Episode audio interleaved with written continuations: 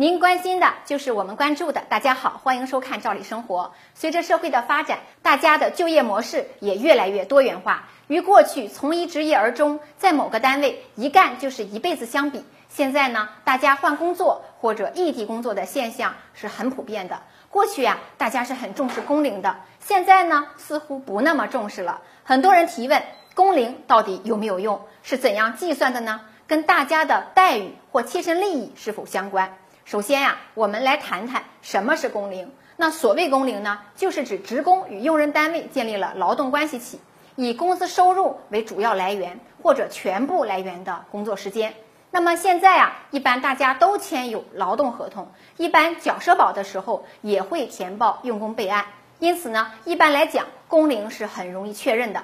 一般呢，工龄要分两种。一种呢是一般工龄，一种呢是连续工龄。一般工龄呢，就是大家理解的工作和参加社保缴费的时间。那么大家都知道，社保缴费的原则呢是多缴多得，因此啊，一般工龄长、社保缴费年限多，自然呢退休以后领取养老金的待遇就高。所以呢，一般工龄其实也可以理解为社保缴费的年限。而连续工龄一般呢，与劳动者在某个用人单位连续工作时间相关，这个就跟单位的一些具体的福利息息相关了。像有的单位为了吸引劳动者稳定就业，就会规定每工作满一年工资就增加多少。还有呢，就是福利待遇，像带薪年假、解除合同时的经济补偿金等等。咱们具体来说说工龄啊，对劳动者有哪些切身利益的影响？第一个呢，就是带薪年假，这个呢大家都知道。这是劳动者的一项非常重要的权益。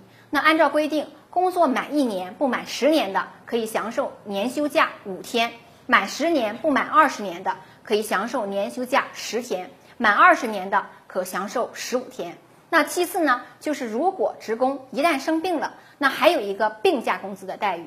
按照规定呀，劳动者疾病或者呢非因工负伤连续休假在六个月以内的。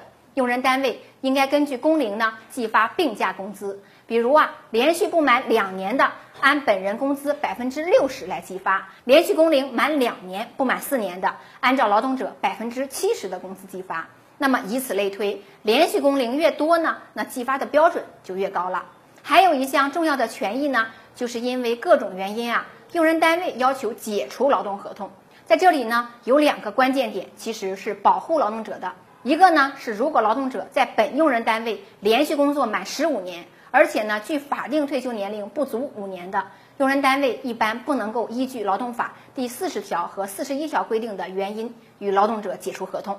还有一个呢，就是用人单位在解除劳动合同的时候，那对于劳动者的经济补偿金的计算，也是参照工龄来计发的，每满一年就要支付一个月工资的标准向劳动者支付。那么六个月以上不满一年的。